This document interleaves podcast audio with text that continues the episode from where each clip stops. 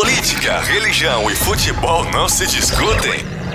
Aqui no programa Fábio Souza com você, é claro que se discute. Tem também entrevistas, debates, polêmicas e informação com credibilidade. Fábio Souza. Muito bom dia, minha querida Goiânia, bom dia, meu querido estado de Goiás, bom dia, Brasília e Distrito Federal, as nossas praças, onde estamos ao vivo e a cores para você. O programa Fábio Souza está começando. Bom dia a você que nos ouve e assiste pela parabólica ou pela internet. Bom dia a você que está nos escutando pelas ondas da rádio. É um prazer, uma alegria, uma imensa alegria hoje, dia 29 de dezembro, estar com você mais uma vez no programa Fábio Souza com você. E é muito bom mesmo estar mais uma vez aqui juntinho contigo, tá bom? Ah, boa noite para quem tá nos vendo no reprise também, né?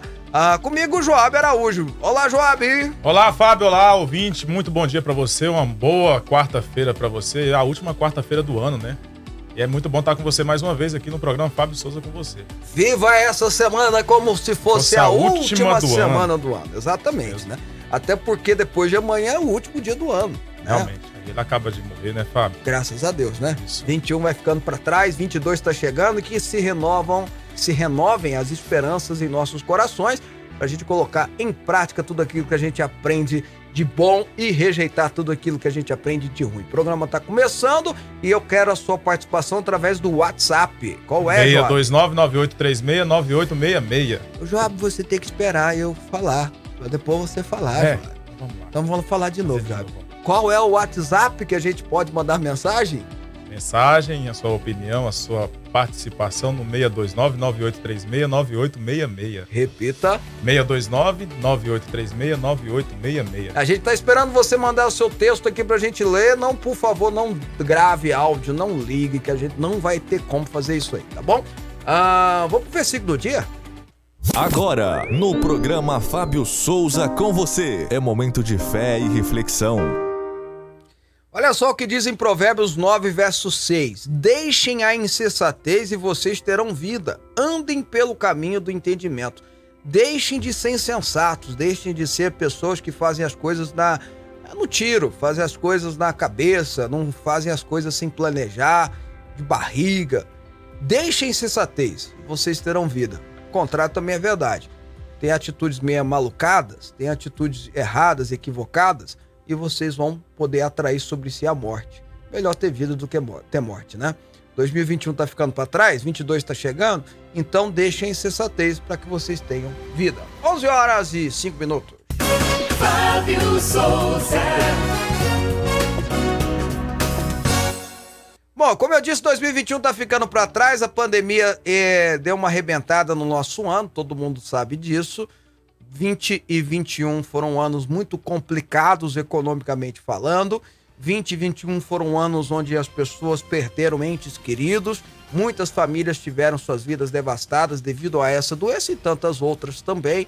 20 e 21 foi um ano em que a saúde tomou conta dos noticiários, e mas também ah, ah, faltou é, informações corretas, tanto de um lado quanto do outro, e também faltou recursos para outras áreas. Foi um ano, um ano muito difícil, 2021, tanto 2020 quanto 2021, anos muito difíceis em que o mundo todo encarou essa tragédia econômica e tragédia sanitária.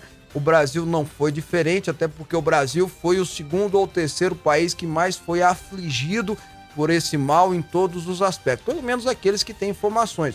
A gente não pode falar muito da China ou da Rússia, que lá as informações que chegam são travadas, são truncadas e a gente de fato não tem. Né? E também a vergonha da Coreia do Norte, que segundo uh, dados oficiais, o ano passado só morreu uma pessoa de Covid-19 lá. Né? É impressionante. Né? O contágio lá era fácil de resolver, era tiro e queda, literalmente. Mas enfim, voltando aqui ao nosso raciocínio, agora chegamos em 2022. 2022 é um ano que nós precisamos, além de pensar em eleições que o brasileiro pensa, em Copa do Mundo que o brasileiro pensa, vai ser no final do ano, graças a Deus, não vai ter, não vai ter como em todos os anos é em julho. A gente sempre fica meio confuso com o processo eleitoral que a gente está enfrentando e a Copa do Mundo e etc e tal. Tem duas coisas boas. Primeiro que a Copa do Mundo vai ser no final do ano, vai ser no mês de novembro, é porque o Catar é muito quente, em julho ah, faz quase 50 graus, não dá para ter futebol lá. Jogaram para novembro, que é mais tranquilo, mais frio, no consentimento deles, né? Vai para 25, 30 graus, dá para ter jogo, dá para ter futebol lá. Ah, e a seleção brasileira não tá boa mesmo, então ninguém vai dar muita satisfação, muita moral para a Copa do Mundo de 22. Entretanto, além do processo eleitoral, que sem dúvida nenhuma é a coisa mais importante, há de se ter no Brasil uma reconstrução, uma recuperação. Recuperar aquilo que se perdeu em todas as áreas, sobretudo na econômica e na educação. A educação brasileira foi afligida nesses dois anos. As crianças não tiveram educação a contento e vão é, e é algo que foi democrático, desde aqueles que têm é, mais recursos, mais condições, mais estrutura, escolas particulares, sobretudo aqueles que são alunos de escolas públicas. Sofreram e sofreram muito. Falta de educação de qualidade, de ensino, até de acesso à internet para aqueles que estavam, entre aspas, do sistema híbrido. A aflição foi tão grande que pegou até as universidades, as faculdades. Ora, teve alunos de medicina que tiveram aulas híbridas. Já parou para pensar? Uma pessoa que está estudando para ser médico ter aula pela internet? Pois bem, foi o que aconteceu nesses anos todos. A gente precisa recuperar o tempo perdido na educação, que vai desde a educação básica à educação é, superior. E não é uma questão apenas de buscar a qualidade do ensino, é buscar voltar a ter ensino. É diferente. Em vez de andarmos para frente, caímos praticamente 10 anos para trás. E economicamente, da mesma forma. Há de se ter uma recuperação econômica. E nisso, o Paulo Guedes precisa enfiar na cabeça dele que o dólar tem que cair. O dólar não pode continuar a estar tá alto do jeito que está. E não estou falando isso para quem quer ir para Miami. Ora, quem tem dinheiro para ir para Miami vai com dólar 5 reais, 4 reais, 3 reais, 6 reais. Eu estou falando devido aos preços das chamadas commodities que são calculadas em dólar. Quais são as commodities? Vai desde o petróleo ao trigo. E aí aflige exatamente o trabalhador brasileiro, da classe média, porque o pãozinho fica mais caro, o combustível fica mais caro, o arroz fica mais caro, os preços ficam mais caros e por aí vai. Se o dólar não cair, e o dólar precisa cair consideravelmente, a tragédia econômica pode ser até pior.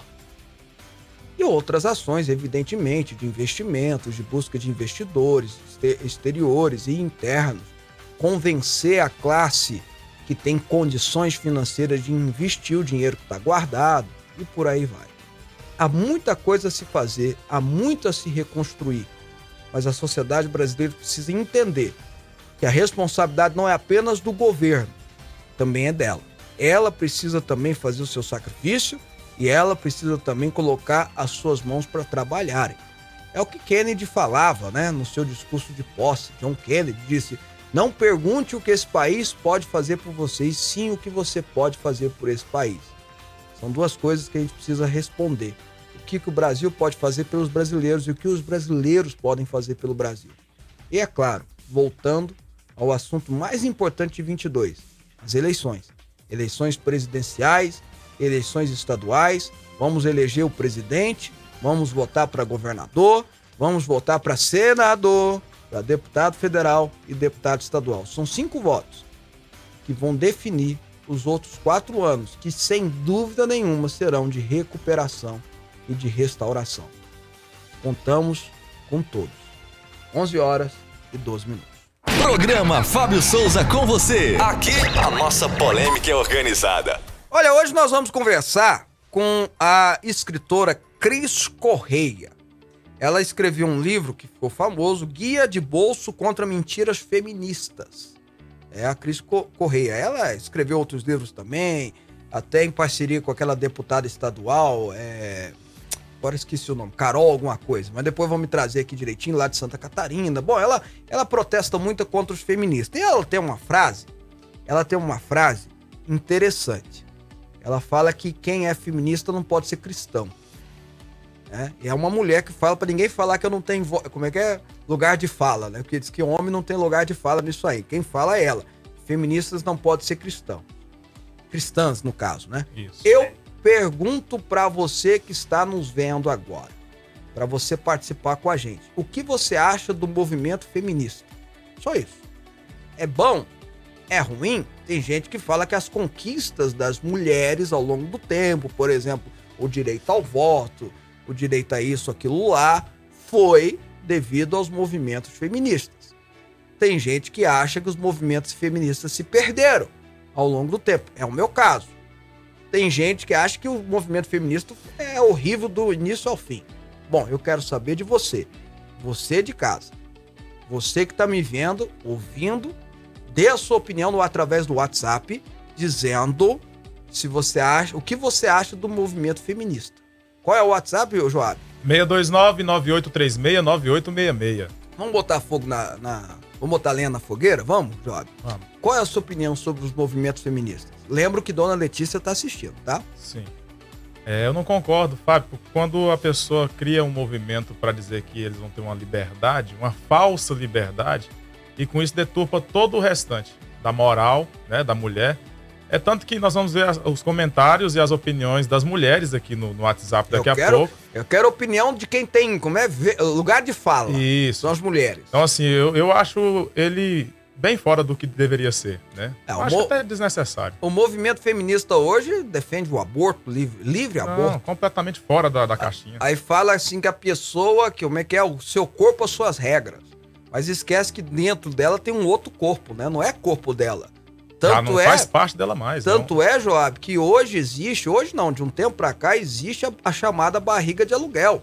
O que, que é a barriga de aluguel? Existe, viu? Sim, Você pega um óvulo de uma mulher, um, um espermatozoide de um homem, faz a fecundação e coloca na barriga daquela pessoa. O neném que está sendo gerado lá é filho do, do homem e da, Da mulher, mulher que, que- fizeram a doação, não é de quem está gerando. Isso, é- Isso. isso existe hoje. Cientificamente comprovado e, e- e existe, já é ponto facultativo. Então o neném que está lá dentro não é extensão do corpo da mulher, é um corpo que está em, em formação filho de outras pessoas, pra você ter uma ideia. Mas é uma discussão que as feministas dizem, não, meu corpo, minhas regras, e etc e tal. Mas na hora de vacinar, mesmo de obrigar a vacinar, se uma mulher dizer, não quero, não, tem que vacinar. Mas peraí, não é o corpo dela e as regras dela? É, é um movimento interessante esse aí. Eu quero saber a sua opinião, você vai mandar o whats- o WhatsApp aqui pra gente e a gente vai estar respondendo, tá bom? Ah, antes disso, vamos pras notícias, tá? Sim. Com a informação da morte de um rapaz de 19 anos que se afogou ao tentar atravessar uma enxurrada em Ilhéus, na Bahia, na noite de segunda-feira, subiu para 21 o número de mortos em decorrência das fortes chu- chuvas que atingiram a Bahia nos últimos dias, segundo os últimos dados divulgados na tarde desta terça-feira pela Defesa Civil. O órgão já contabiliza 77 mil pessoas que precisaram deixar as suas casas.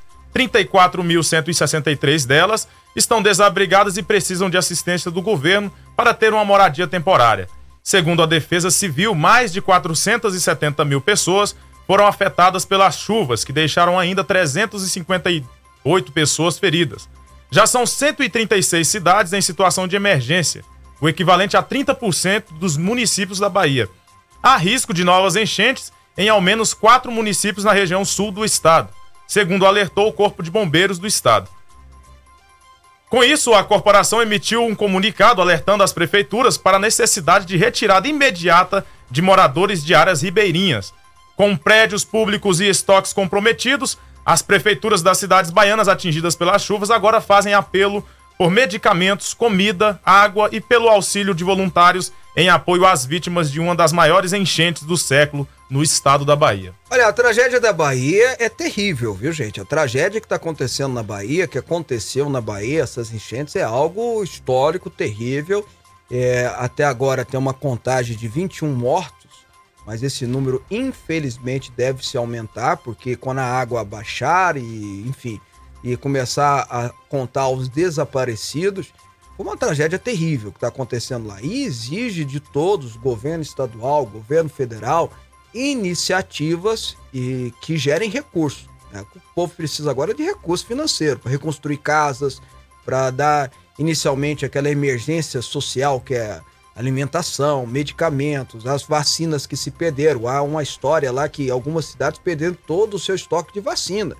E quando eu falo vacina, não estou falando apenas da, da, do Covid, não. Estou falando de outras vacinas importantes. Agora, por exemplo, é, a doença do rato, eu esqueci o nome agora, leptospirose, mesmo é, com a chuva, né, com a enchente, com a água subindo, vai ser um, uma pandemia. É necessário se ter lá cobertura, o tratamento, as condições, as ações necessárias para se cuidar daquele povo que está violentado pela tragédia natural, pela natureza, né? A gente pode até fazer uma discussão depois da responsabilidade que o homem tem nessas circunstâncias, mas agora o que a cabeça tem que estar tá voltada é cuidar das pessoas, das famílias que estão sem lugar para morar, sem o que comer, é, sem medicamentos, sem a, a, as condições necessárias e cuidar dos enlutados que perderam suas famílias, que perderam entes queridos aí. Então é a de se, há de se ter uma união o que está tendo agora é uma disputa. O governo da Bahia dizendo uma coisa, o governo federal dizendo outra, o governo da Bahia acusando o governo federal. Não, gente, pelo amor de Deus, esquece aí um pouquinho aí que um é do PT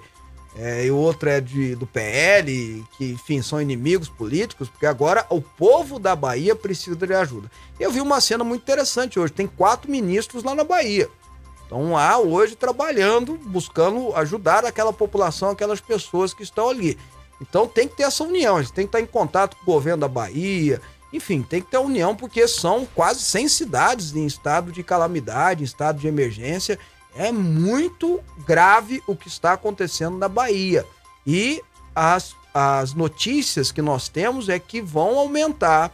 É, a chuva vai continuar tendo chuva não só lá, como há de se ter também em lugares como no Centro-Oeste, aqui em Goiás mesmo, nós tivemos agora uma, um, uma enchente também é, na região lá de perto de Catalão, agora me, me, me, foge a memória, né? E em Calvalcante também nós precisamos de ajudar a, a população que está sendo afligida. Parece que o Tocantins também, Minas Gerais também, enfim. E vem chuva pesada em mês de janeiro, porque é o mês da chuva no Brasil é janeiro, todo mundo sabe disso. Tem que tomar cuidado com isso aí, tá bom? Parlamentares que participaram nesta terça-feira da reunião com o presidente da Câmara, Arthur Lira, falam em instituir o fundo para tragédias com um valor na faixa do bilhão para ajudar a mitigar os, feitos, os efeitos da destruição provocada pelas chuvas na Bahia. A ideia é votar uma proposta de emenda à Constituição logo na volta do recesso. O valor inicial que será utilizado para a reconstrução de habitações destruídas deverá ficar entre 1 bilhão e 2 bilhões. Arthur Lira prometeu tomar uma, a dianteira e conversar tanto com técnicos da Câmara quanto do Ministério da Economia para elaborar os pontos principais da proposta. O texto deve ainda espelhar pontos do chamado orçamento de guerra, utilizado para financiar os gastos públicos com a pandemia de coronavírus. Em coletiva após a reunião, Lira destacou a importância de diminuir a burocracia e fazer o dinheiro chegar rapidamente aos municípios em casos de desastres públicos. A ideia é que a reserva possa ajudar não apenas a Bahia, mas também outros estados atingidos pela chuva, Inicialmente, os valores devem contribuir para a reconstrução das habitações da população. Ó, vamos começar de trás para frente aí. O, o, o, Wagner, coloca aquela, aquela primeira foto do Arthur Lira com os deputados, por favor, que tá lá na porta da casa do Arthur Lira. Eu conheço isso aí bem. Então ali tem Alice Portugal, foi minha colega, bati boca demais com ela, mas tem ali dois deputados do Democratas, enfim. Então tem gente do PT e tem gente do Democratas ali. Eu tô vendo aqui agora. E eles estão se unindo, são da Bahia. Eles se uniram, pode voltar para mim, eles se uniram para ir atrás de solução. É isso que os políticos brasileiros, sobretudo os baianos, precisam fazer agora, se unir, porque é uma tragédia. Tragédia tem que unir o país. A gente fez isso nos Estados Unidos demais. Quando acontece uma tragédia, os democratas e os republicanos se unem. Aqui no Brasil parece que se desassociam, né? Aí que a briga acontece. Aí que parece que quanto pior, melhor. Não, tem que se unir para resolver o problema. Então já comecei daí. Agora eu tenho uma ideia. Vou dar uma ideia para essa turma de deputados, ideia pro Arthur Lira, ideia pro, pros senadores, enfim. Uh, eles estão querendo levantar 2 bilhões, né, para dar uma emergência, porque o governo federal agora anunciou 400 milhões para recuperar as estradas. Então 2 bilhões para fazer casas, foi o que a notícia tá. Eu tenho uma ideia de onde tirar esse dinheiro, porque vai ser a discussão agora é de onde tirar o dinheiro. Eu tenho uma ideia. Nós temos 4,9 bilhões de reais para as eleições, não é isso? 4.9. Já era 5.7, caiu para 4.9, não é isso? Tira 4.9, tira 2, vai sobrar 2.9 para as eleições. A última eleição que teve, para presidente, deputado federal, foi 2018, gastou-se 2 bilhões de reais. Então, olha só, deputados, ainda vai ter 900 milhões a mais. Então vai ter 50% a mais, quase 50%, dá 45% a mais. E vocês tiram do fundo eleitoral 2 bilhões e põe lá para Bahia. Resolveu o problema. Que a discussão agora que vai começar lá em Brasília é de onde tirar o dinheiro. Tô dando a ideia para vocês aqui agora. Ainda vai ter mais dinheiro ainda que teve nas eleições de 2000, de 2018. Resolvemos o problema aqui agora. Então, deputados do PT, dos democratas, que agora é a União Brasil, né? Do PL, do PMDB, do PSDB, do P não sei mais do que, que o que não falta é P, né? O que não falta é P nisso aí. Realmente. Então escutem vocês. Tem uma ideia. Resolve-se hoje. Paulo Guedes! Uma ideia, Paulo Guedes. Vamos resolver isso agora. Vocês têm 4,9 bilhões para as eleições do ano que vem. Tá precisando de 2 bilhões para reconstruir casa, não é isso?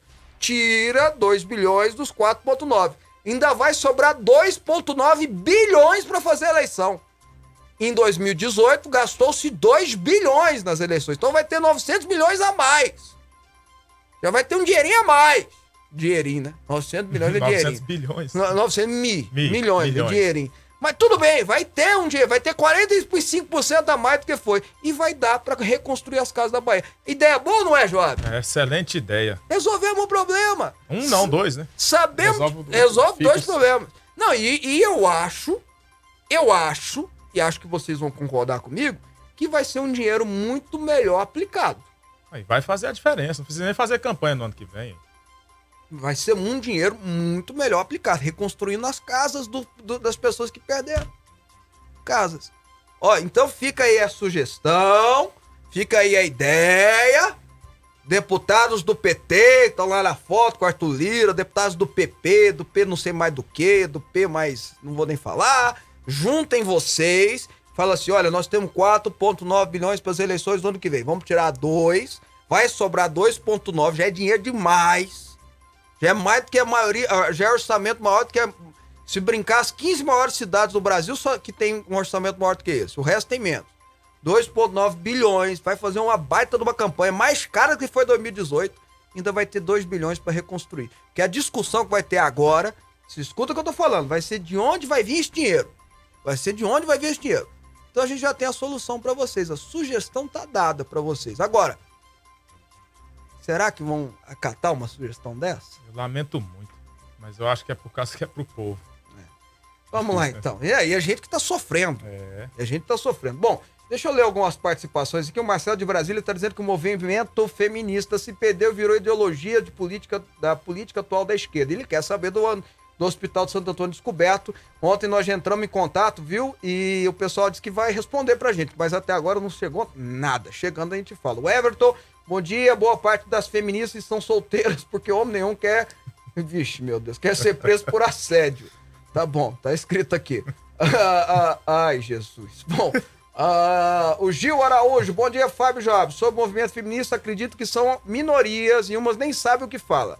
Ah, sobre esse fundo para ajudar a Bahia, porque eles não pagam, pegam metade do dinheiro do fundo eleitoral e doam para ajudar. Gil, é o que Já eu falei, tem Gil. duas ideias iguais, hein? Gil, é isso aí, Gil. Tá vendo? Tem gente que concorda. Tem, tem. É isso aí, Gil. É isso que eu tô sugerindo, Gil. Pega lá 2 bilhões, não é isso que precisa para arrumar as casas? Que Foi o que eles estão falando. falando aqui de um a dois. Resolvemos né? o problema. E não mexe no orçamento do ano que vem. Olha que coisa interessante. Não inventa, não tem que inventar crédito especial, não corre risco de problema fiscal, de responder processo. Já tem o dinheiro, ué, né? Bom, enfim. Duvido que vão fazer, mas tudo bem. Ah, muita gente participando aqui, mais uma aqui, rapidinho. Bom dia, eu acho, é a Andréia de Anápolis. É bom que é quem tem lugar de fala, né? Eu acho que o movimento se perdeu. Vemos o que está acontecendo com tantos de aumento de violência, os feminicídios, divórcios, até maiores dentro das nossas igrejas. Estamos muito, perdi muito perdidas, tomando a responsabilidade que naturalmente foi concedida aos homens por Deus. Com esse feminismo radical, só quem perde somos nós mulheres. Inclusive, a princípio, a, a, a princípio do meu TCC, é o, é o feminismo dentro das igrejas. Ok, que legal. Depois, se você quiser conversar mais sobre isso, entre em contato com a gente, tá bom? Ah, legal, legal a participação do André. Bom, o Luiz Rodrigues do Paulo Pacheco, residencial Paulo Pacheco. Não gosto desse movimento, pois vai contra os mandamentos de Deus. Tudo que é repetitivo se torna enjoativo. Não sou machista, sou realista. Gosto do programa. Obrigado, Luiz. Continuamos com as notícias. O operador financeiro Alberto Youssef, pivô da Lava Jato, financiou uma das campanhas eleitorais do agora maior aliado político de Sérgio Moro, juiz símbolo da operação. Duas empresas de Youssef, em 1998, pagaram 21 mil, o equivalente a 88 mil em valores atualizados, à campanha de senador de Álvaro Dias, hoje no Podemos e à época no PSDB. As informações estão na prestação de contas de Dias entregue naquele ano à Justiça Eleitoral no Paraná. As doações se referem a horas de voo em jatinhos que Youssef cedeu ao então candidato. Youssef, de 54 anos, foi condenado por Moro na Lava Jato em apenas que somam mais, em penas que somam mais de 120 anos de prisão e chamado a, em uma das sentenças de criminoso profissional. Porém, deixou o regime fechado em 2016 graças a um acordo de delação. Em uma CPI sobre a Petrobras em 2015, quando estava preso por ordem de Moro, Youssef falou sobre as doações após pergunta feita por um deputado petista. Nos documentos entregues pelo senador à Justiça Eleitoral, 23 anos atrás, duas empresas do operador financeiro são listadas. A primeira é a San Marino Táxi Aéreo, com 9.800 pago. Detalhamento das contas diz que esse valor se refere à sessão para uso em viagens de campanha correspondente a 6 horas da aeronave PT IEC Turbo Commander, Deve ser coisa é chique. coisa chique, né? De nome, com nome difícil desse. A segunda firma é a IUCF Câmbio e Turismo, com outros 11.200. A mesma explicação, mas referente a 8 horas de voo da aeronave. Aí fala o nome dela aqui. Tá? É, também deve ser chique pra caramba. Isso. Bom, vamos lá então. Ah, na verdade, se a gente olhar direitinho, não tem nada de legal. Né? Não tem nada de legal. Mas nós estamos falando do, do Yosef. Qual que é Yosef. o primeiro nome dele mesmo? Alberto. É o Alberto Yosef, o Beto, né? Como é que foi chamado pela turma da Lava Jato. Nós estamos falando desse cara que todo mundo sabe era o maior doleiro, o doleiro dos doleiros, o maior doleiro do Brasil, é, que já era investigado na época, e o Álvaro Dias sabia disso, na, na, no crimes do Banestado, antigo Banestado, né? Que foi até o Moro que foi o juiz. Aí depois ele se envolve na Lava Jato. Foi assim que se descobriu o envolvimento de políticos, foi investigando, estavam investigando o Youssef.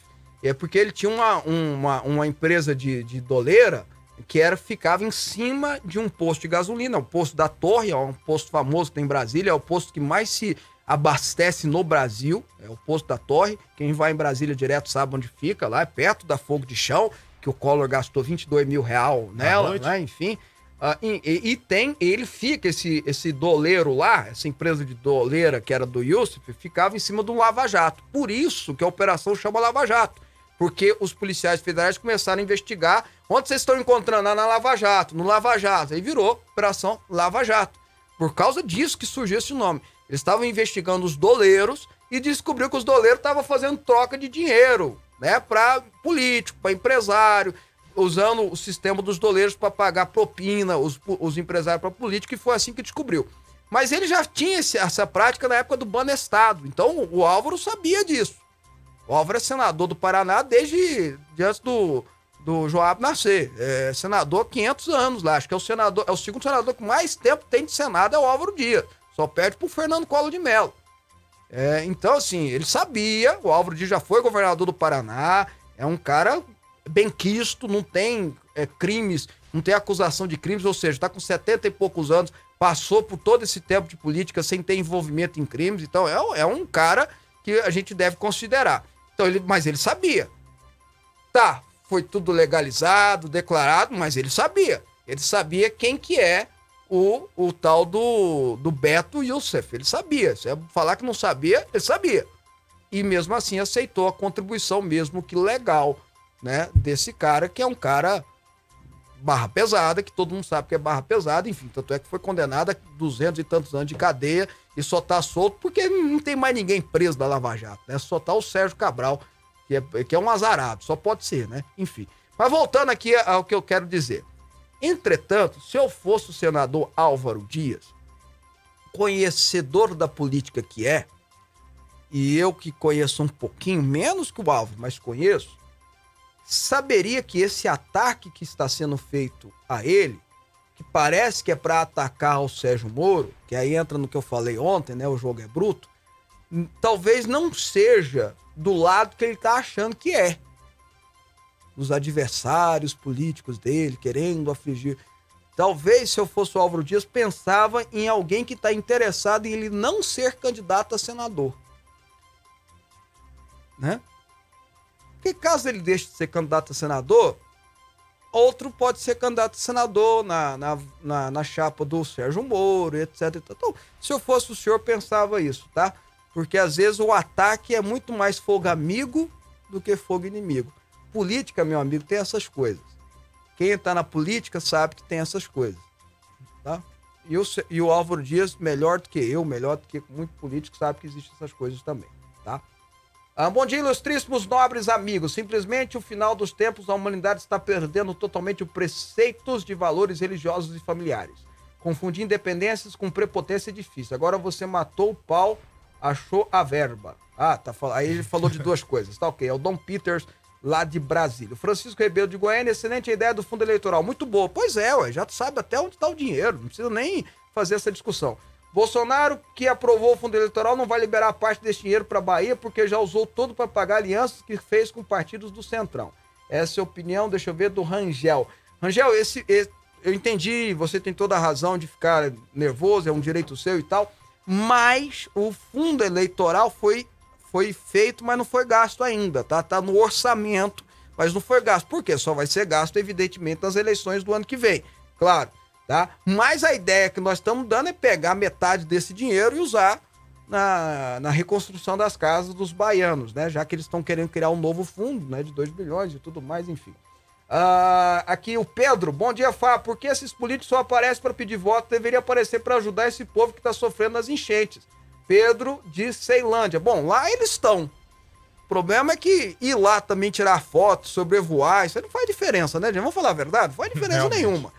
É só para aparecer no Jornal Nacional. O que faz diferença é a verba chegar, é os, os medicamentos chegar, é a reconstrução das uhum. casas. É isso que faz diferença. Não é pegar um helicóptero, filmar. Poxa vida. Pegar o cenário destruído e tirar é, foto lá, né? É, isso não faz diferença. O que faz diferença? É lógico que é, um, que é uma sensibilidade, sim, mostrar sim. que está é, é, atenado com o que está acontecendo. Até aí, tudo bem. Mas se não levar dinheiro também, não faz diferença nenhuma. Aí é, pelo amor de Deus, é igual aquela mulher lá, lembra daquela modelo que tirava foto é, lá quando passou lá em Nova York, passou o furacão. Furacão que passava aí tirou foto, foto, é a mesma coisa, é, a mesma, é o mesmo político, político fazer isso. Agora tem que levar é condições e verbo. Bom, a nossa entrevistada já entrou, tô esperando ela, vamos continuar com as notícias. A deputada federal Joyce Hasselman afirmou na última segunda-feira que seu projeto para ser presidente da República está de pé em entrevista ao programa The Morning Show da Jovem Pan News, a parlamentar disse que pretende ocupar uma cadeira no Senado, no Senado primeiro, mas não descartou concorrer ao Planalto no futuro. Abre aspas, acho que eu ainda preciso passar pelo Senado. Questionada sobre as eleições de 2022, Joyce disse que pretende tentar se reeleger na Câmara. A deputada afirmou que fez um acordo com José Luiz da Atena e só deve se candidatar ao Senado se o apresentador desistir de concorrer a uma cadeira na casa. É, eu, eu também queria ser jogador Presidente. de futebol, fazer gol na Copa do Mundo.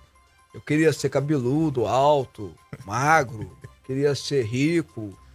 Queria ser. O que mais que eu queria ser? Eu queria conhecer o mundo. Tá bonito, minha mulher me acha bonito, minha, ah, minha é, filha. Né? Eu, eu não preciso mais do que isso, não. Eu queria conhecer o mundo viajar. O que mais que eu queria? Eu queria muita coisa, Jó. Você coisa. também queria? Você tem alguns desejos tem, também, Jó? Um monte de, de desejo, de sonho, né? Então, conta um pra nós aí que você queria ser. Ah, eu queria, sabe o quê, Fábio? Ah. Vou falar um aqui bem forte que eu queria mesmo. Até ah. a gente comentou. Eu queria estar tá lá no. Eu queria só voltar lá no, em Israel, na época que o povo tava saindo lá do Egito, e passar pelo mar, junto pra ver aqueles paredões de água lá. Mas esse aí é difícil, eu né, queria, né? Eu queria. Esse é impossível. Eu impossível. queria. Mas é, talvez, talvez se iguala com o da Joyce. Não, né? o que eu tô falando. É o direito dela querer ser presidente. Queria estar tá lá no cenário só pra ver. Você sabe? queria alguma coisa, Vaguinho? Fala aí pra mim, rapidinho. Queria ter dinheiro. E você, Helder? Seis dezeninhas. Você queria ter seis zero na conta. Ok, entendi. é, mas com um, um, um, número na frente, né? Enfim, é, então cada um. Queria tem... ter puxado meu Gente, avô materno, porque ele tinha cabelo, então, ali, então, eu puxei o paterno. Joab, como é que funciona o negócio, Joab? Sonho é sonho. Sonho é sonho. Né? Não paga imposto, né? A Joyce querer ser presidente, ué. É, ué, pode, pode né? Tem todo direito. Fazer o quê? Tomara que não concretize. Né? Não, aí, aí, aí vai já ter que passar pelo, por nós também. Aí já é um clamor do, do, de uma oração brasileira, né? Isso. Porque já tivemos uma Dilma, não precisamos ter uma Joyce. Não, né? Pelo amor de Deus, né? Tem muito mais mulheres preparadas no Brasil, com capacidade, com caráter, com integridade, com seriedade e com menos maluquice para ser presidente do Brasil. A gente já teve uma Dilma, a gente não precisa ter uma outra Joyce, não. Pelo amor de Deus. Bom, a gente vai pro intervalo, depois do intervalo a gente conversa com a escritora Cris Correia, ela que é escritora e tá sempre também nas redes sociais falando sobre feminismo e outros assuntos correlacionados. E um minutinho a gente volta para conversar com ela. Entrevista, política, futebol, Fábio Souza. Você está ouvindo Rádio Aliança M1090 e Fonte FM Digital. Olha, eu não sei por que as pessoas gostam tanto do Natal. É sempre a mesma coisa. A gente se arruma para ficar em casa. Chega aquela tia perguntando das namoradinhas. Tem amigo secreto. Eu ganho um par de meia. Meia. Na mesa é sempre o mesmo. Filho, me ajuda aqui com a ceia. Esse ano eu comprei um filé de tilápia da boa. Hum. Eu não disse que Natal é bom porque nunca é igual. Experimente fazer diferente. Conte com mais sabor e praticidade. Inovar na ceia pode ser uma boa. Precisa de uma leitura envolvente capaz de transformar a sua mentalidade e colocar a sua vida no rumo certo? Então não perca tempo e adquira o livro Na Vertical, 11 Pilares para o Sucesso, do Bispo Fábio Souza, publicado pela editora Quatro Ventos. Disponível em todas as livrarias. Na Vertical, a direção que você procura. Informações: 62 3541 7800. Rádio Aliança M1090 e Fonte FM Digital. Pensão em dobro para você.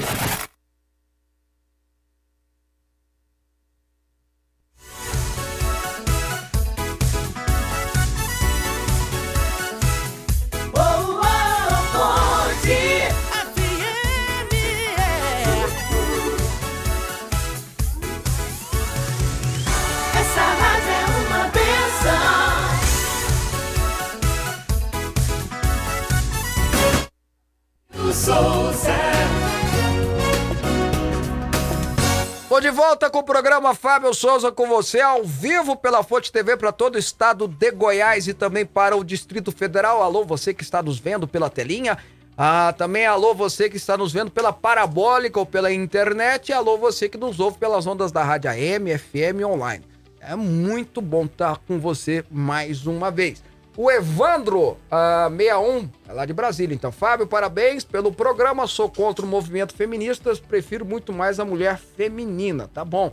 O Divino, quem faz aborto não deixa de ser mãe. Ela continua sendo mãe assassina do seu próprio filho. Tá bom, tá registrado aqui. E uh, aqui eu não entendi a participação, não, mas tudo bem. E, e alguém falando da Joyce. Se a Joyce Peppa. Joyce Peppa, não, fala isso. A Peppa que é a namorada do Caco, né? Do Caco do Sapinho lá do Mapa Babies, né? Chegar à presidência, aí sim, a lambança fica completa. Tá bom, tá registrado. Vocês não sabem o que é Muppet Babies, não? Pelo amor de Deus, vocês, vocês não foram criança, não, meu Deus. É a Peppa Pig, é. A Peppa Pig é a namorada do Caco do, do Muppet Babies. Gente do céu, vocês não sabem nada, não. Vocês ficam assistindo só. Vocês foram criança na época do, do Cavaleiro do Zodíaco, Cavaleiro não do sabe não sabe o que, é ter desenho bacana, não. Vambora. Uh, a partir de agora a gente conversa com a Cris Correia. Ela é escritora, coautora do livro Guia de Bolso, Guia de Bolso contra as Mentiras Feministas, é, junto com a deputada Ana Campanolo. Campanolo, espero que eu tenha falado direitinho. Ela também é uma militante antifeminista, será que eu posso dizer assim? Uh, Cris Correia, bom dia, é um prazer tê-la no programa. Bom dia. É, eu não me considero militante, não. Ah, ótimo, então já começamos bem. Ah, mas é um prazer tê-la conosco, tá bom? Prazer é todo meu. Obrigado pelo convite, agradeço pelo convite, Fábio. E é um prazer estar aqui para conversar sobre um assunto tão polêmico, né? Como o feminismo. Então eu já começo perguntando: qual é a sua opinião sobre o movimento feminista? Então, é, eu não me considero militante porque Um, eu me envolvi, na verdade, nesse trabalho para bater no feminismo, meio sem querer, né? É, eu costumo dizer que quem classifica as mulheres que não são feministas como antifeministas são as próprias feministas. Então, eu me descobri é, antifeminista por conta da própria militância feminista. Então, eu costumo dizer que eu sou apenas uma mulher cristã que não se identifica com o movimento feminista né? Uhum. E, consequentemente, acabei é, sendo colocada num pacote é, onde eu tive que estudar para entender o que, que significava esse antifeminismo. E, resumidamente, acabei descobrindo que é apenas uh, uma mulher que quer ser é, uma pessoa normal, né? Não quer, não quer se envolver com as pautas é, de uma ideologia política específica. Então, a gente acaba é, sendo classificado como antifeminista por não abraçar o conjunto de pautas ideológicas de um movimento que é extremamente é, enviesado, é, tem um, uh, uma ideologia muito clara, né, e se posiciona em favor de pautas políticas, não necessariamente pautas femininas, né? Uhum. Mas quando você fala de pauta feministas que você não se identifica, é, você poderia dar alguns exemplos para gente? Ah, acredito que a principal pauta do movimento, até você já comentou, algum é, ouvinte mandou aí, a questão do aborto, né? É, é, o feminismo é apresentado como um movimento que representa as mulheres, mas é um movimento que representa pautas específicas. O aborto é uma delas nem todas as mulheres uh, são a favor do aborto, nem todas as mulheres veem o aborto como um direito, principalmente mulheres cristãs. Uh, o aborto ele é apresentado como se fosse um direito feminino, mas é na verdade uma uh, pauta que vem com um discurso construído em cima de uma ideologia. Então, é, eu, por exemplo, não vejo o aborto como um direito, eu vejo o aborto como uma ruptura moral dentro do conjunto de ideias dos quais é, eu me identifico. Né? É. Então, é, é, a pauta do aborto ela é uma pauta política e não uma pauta da mulher. É, mas olha só, eu, eu, eu, tenho comigo que o movimento feminista, né? Primeiro eles começam a dizer que o homem não tem vez de fala, né? Não tem lugar de fala, não pode fazer comentários a respeito. Mas mesmo não tendo lugar de fala, como historiador, eu tenho comigo que o movimento feminista, no passado, bem longínquo, foi importante no, na conquistas de direitos, mas que se perdeu ao longo do tempo. Pelo menos é uma das defesas que elas fazem. Ó, oh, se a mulher tem direito a voto hoje, foi porque o movimento feminista brigou e tal, e tal, e lutou. Então eu posso dizer que o movimento feminista se perdeu ao longo do tempo? Então, essa é uma das grandes é, falácias, falácias é, que o movimento conseguiu emplacar aí é, no imaginário comum. Uhum. Né? É uma forma, inclusive, até de fortalecer uma causa uh, que, quando você vai investigar, na verdade, nunca teve é, um viés diferente daquele com o qual ele se apresenta hoje. O movimento é, feminista é um movimento de esquerda, ele nasce de uma raiz revolucionária, racionalista, ele vem ali daquele contexto da Revolução Francesa. Ele é inicialmente pensado por homens, né, socialistas utópicos. Você tem Fourier, por exemplo, como um dos primeiros a cravar na história aí uh, o grito em, em favor de uma emancipação feminina. E quando você vai investigar o que significa essa emancipação, não tem a ver com direitos é, civis, tem uhum. a ver com questões morais, né, com princípios morais. Era uma discussão é, sobre revolução sexual, uma discussão sobre é, moralidade cristã, né, um posicionamento é, antagônico ao posicionamento que é, é, era é, mais relevante naquela sociedade, que era influenciado pelos princípios morais cristãos, né, judaico-cristão. Então, quando você vai investigar a raiz do pensamento, eu sempre gosto de dividir movimento feminista e pensamento feminista, porque antes do movimento, o pensamento se desenvolveu. E este pensamento, ele vem dessa raiz racionalista revolucionária que nós conhecemos hoje como os progressistas, né? Então, desde o início... É, que, que é um nome, é um nomezinho bonitinho para o movimento esquerdista, na verdade, né? Falar que é progressista, é, é, na verdade, é gourmetizando, né? Porque agora tudo é gourmetizado, né? Gourmetizaram com esse nome, progressista, né? É, digamos assim que o nome mais acadêmico seria o progressista e mais popular esquerda, né? Então, tudo aquilo que a gente entende como é, parte de um movimento revolucionário de esquerda ou marxista, não necessariamente é, o feminismo nasce do marxismo, ele bebe muito da fonte do marxismo, assim como é, vários movimentos identitários é, bebem é, do marxismo, mas antecede ao marxismo, né? Ele vem desse pensamento é, racionalista ali da Revolução Francesa. Então, quando você estuda essa raiz do pensamento, você vê que aquele movimento do sufrágio, que ficou conhecido né, popularmente como uma primeira onda, na realidade não tinha uma raiz revolucionária como uh, o movimento já vinha uh, o pensamento já vinha se desenhando antes. Então, são é, tem como separar isso, né? só que é preciso fazer uma investigação além daquilo que nos é apresentado, né? Uhum. Porque, por exemplo, o nome mais forte dessa chamada primeira onda que nós conhecemos hoje é o da Elizabeth Stanton, né? que seria ali uh, uma grande ativista pelo sufrágio. Só que quando você vai estudar o contexto do sufrágio, né, você vê que ela não teve força. Ela, inclusive, foi é, desacreditada pelo próprio movimento por conta das suas ideias muito antagônicas ao cristianismo, que foi é, é, os, o, o berço ali que abraçou aquelas mulheres que estavam é, buscando o seu direito civil ao voto, né? Existia um movimento uh, chamado Movimento pela Temperança, que era majoritariamente de mulheres cristãs, porque elas acreditavam que o consumo de álcool uh, naquele contexto prejudicava a família, prejudicava consequentemente as mulheres. Então elas entendiam que se elas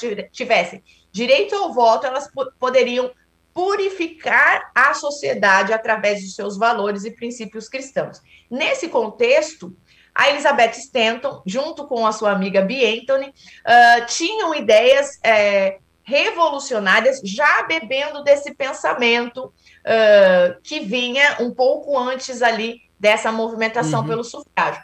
Elas não tiveram força porque elas é, tinham propostas diferentes da maioria daquelas mulheres. A Stanton, para você ter uma ideia, uh, isso você vai encontrar uh, teólogas feministas falando em livros, né? A Ivone Gebara, inclusive, tem um livro em que ela cita isso, em que a figura da Elizabeth Stanton, ela volta a, ao contexto, né? Ela ganha força na década de 60, veja, muito tempo depois. Então, um resgate das próprias feministas desta figura para popularizar como uma grande militante pelo voto, quando, na verdade, no contexto da luta do sufrágio, ela não teve essa força.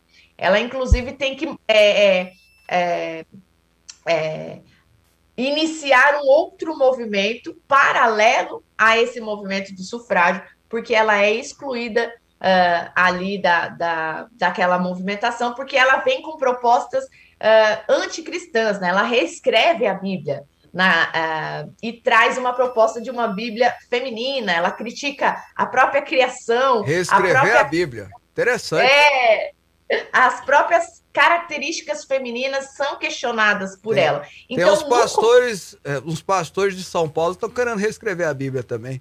É, tem, tem, alguns, ainda é. hoje, né? É, ah, até hoje. Grande... Mas enfim. É. Inclu... Inclusive, essa galera toda, elas é, se identificam muito, né? Eu costumo dizer isso, uh, ah, para a gente entender esses movimentos, uh, a gente precisa compreender que existe toda essa construção de um pensamento que explode nos movimentos. Mas, é, mas aí, de, deixa eu te fazer uma pergunta, mas aí, o, o, por que que então é, se cai tanto, né, né, né, né, nessa conversa, nesses, né, nessa coisa que elas estão defendendo as mulheres. Porque você está colocando algumas coisas aí que eu vou me pensando aqui, né? O movimento que mais conseguiu, se você for olhar ao lado da história, o movimento que mais conseguiu direitos para as mulheres foi a reforma protestante, por exemplo. Que ela traz as mulheres para um contexto que antes não era. A mulher era era jogada, era, era, um, era cidadã de segunda classe. E foi a reforma protestante que veio, que trouxe, enfim. E, e, e, hoje é o movimento feminista combate exatamente aquilo que a reforma protestante gerou, vamos colocar assim. Então por que, que é. criou-se tanta falácia nesse sentido? É, é, até antes da reforma, né? Eu acho que vale pontuar também que existe um mito também que antes da reforma as mulheres talvez uh, não tivessem acesso à educação, que as mulheres. É, ninguém tinha, na verdade, um acesso à educação uhum. como houve depois da reforma. Isso é um fato. Mas as mulheres tinham também abertura dentro uh, daquela educação eclesiástica que a igreja oferecia. Tanto é que nós temos doutoras como a Idelgarda, outras, outros nomes importantes. Uh, dentro da Santa Genoveva, foi inclusive é, uma, uma senhora feudal, né? Ela tinha poderes políticos, eclesiásticos, é, social. Então, isso antes da reforma já você já encontra é, mulheres exercendo uh, cargos de liderança e tendo oportunidade de também se formar como doutoras dentro da igreja, como era é, é restrito à maioria das pessoas, né? Não uhum. era uma educação popularizada. Após a reforma protestante, de fato, houve assim um, uma grande abertura para as mulheres, inclusive na própria é, profissionalização da educação. Né? As mulheres se destacaram muito como educadoras nesse período da reforma, uh, com esse objetivo de alfabetizar as pessoas e popularizar o ensino. Uh, as, algumas feministas, é, elas até reconhecem isso, a, é, a Lerner, né, que é uma uh, feminista que se propõe a, a resgatar a história das mulheres, ela chega a assumir que a reforma protestante foi, de fato, muito importante para uh, a participação é, pública das mulheres, né? Mas é, elas reconhecem, ao mesmo tempo que elas fazem uma crítica muito presente no movimento, que é em relação ao que elas chamam de hegemonia patriarcal, né? Que o, a sociedade teria sido construída uh, em cima da figura masculina por uma questão de dominação e não por uma questão natural. Elas não conseguem fazer uma leitura antropológica da humanidade em relação ao fato de que dentro de um ambiente hostil, né, dentro de um, um contexto hostil, é, primitivo, uh, as mulheres consequentemente, iam cuidar de sua prole e buscar um abrigo, enquanto os homens saíam para caçar, uh, para trazer alimento para essa mulher e para essa criança. Uhum. Então, elas não conseguem ver essa leitura antropológica como algo natural. Elas entendem que uh, a figura masculina se destaca no ambiente é, sociopolítico por uma questão de dominação, ou seja, desde os primórdios, os homens dominaram as mulheres, uh, restringiram elas ao ambiente doméstico para dominar o espaço público. Então, todo o pensamento feminista ele vai se construindo em cima dessa ideia de dominação. E é por isso que elas não conseguem reconhecer de forma uh, coletiva, né? Que elas gostam de se uh, apresentar como coletivos, elas não conseguem reconhecer uh, nenhuma conquista masculina em favor das mulheres. E é por isso que a reforma protestante, assim como o próprio catolicismo, é muito atacado, porque é visto não como uh, meios conquista. pelos quais é, evoluíram uh, os direitos, mas meios pelos quais as mulheres são oprimidas ou dominadas. É, tá bom então. Ah, uma última pergunta, Cris, é porque até o nosso tempo está acabando aqui. Onde a, a turma que está ouvindo a gente pode adquirir o guia de bolso contra mentiras feministas? Eu acredito que em qualquer livraria já legal, tem, né? Legal. Eu acredito que na Amazon, na própria livraria da Ana Campanholo, uh, as pessoas podem encontrar online. É um livro bem prático. Uh, foi uma proposta que a própria Ana fez, né? Ela já tem um livro muito bem estruturado e lançou este livro de perguntas e respostas.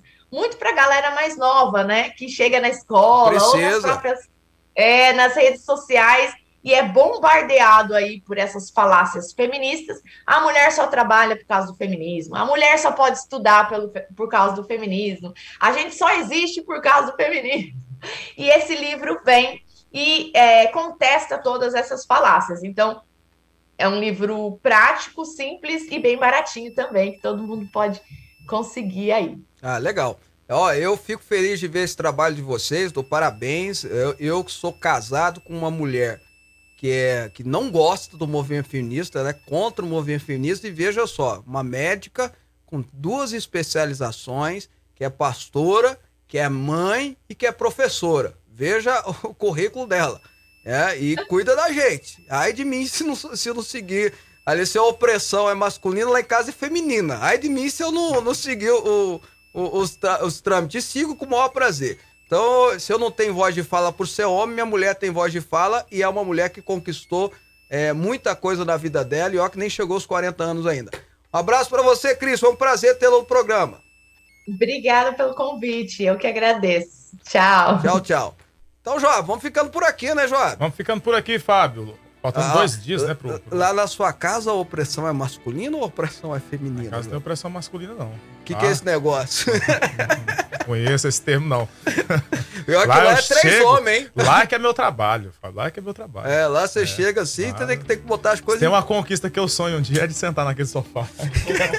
que você comprou é, achando que você ia. Isso, que eu ia você, usufruir, né? Você ia assistir televisão. Um dia, um dia, meu filho até riu, ele tava lá jogando no, no, celular dele lá e eu fui sentar uma vez, aí a minha primeira dama me chamou, faz, vem aqui, aí eu fui lá. A opressora? É, a dona, né? Aí eu voltei, quando eu fui sentar de novo, ela chamou. Na terceira vez, meu filho, porque você sabe quando os meninos estão jogando, eles não olham pra gente, eles não, não vê o que, que tá acontecendo ao redor.